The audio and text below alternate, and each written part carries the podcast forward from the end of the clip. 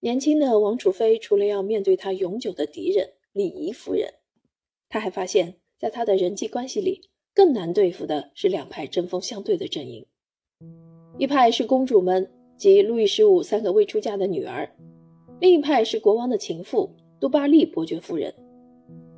起初，玛丽·安托瓦内特为两派竞争感到张皇失措和左右为难，她出于本能地站到被宠爱的女儿们这个队伍。虽然他们并不赞成路易十六和这位奥地利公主的联姻，国王欣赏王储妃的清新纯真，原谅她缺乏经验，并不由自主地暴露自己的软弱。很快的，玛丽·安托瓦内特由于没有考虑到国王对其情妇的满腔爱意，而错误地得罪了国王心爱的情妇，使得国王大为反感。然而，故事突变。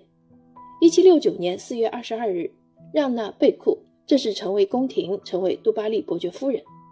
在很短的时间内，他所施展的爱情手腕，使得玛丽·雷杰斯卡的官夫国王路易十五考虑将这名新情妇娶进门。从迷人的前制帽女工到公开的情妇，杜巴利夫人聪明过人，和蔼可亲且气质出众。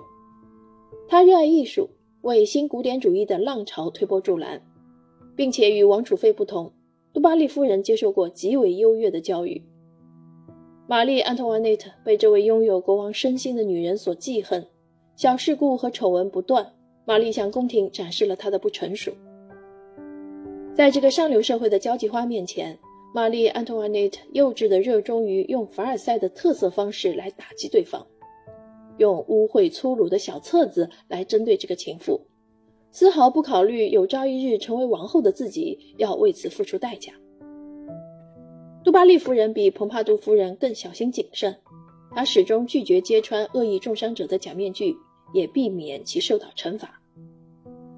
其实，在私底下，玛利亚·特蕾西亚的女儿时常感到悲观沮丧。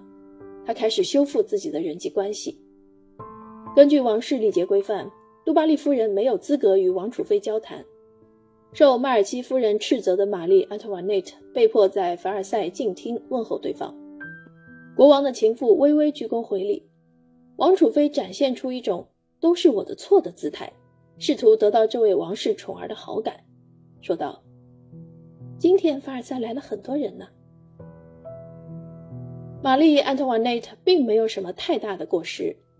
马尔西夫人定期向身处维也纳的女大公报告玛丽·安托瓦内特的近况，女大公提醒王储妃不要干预政治。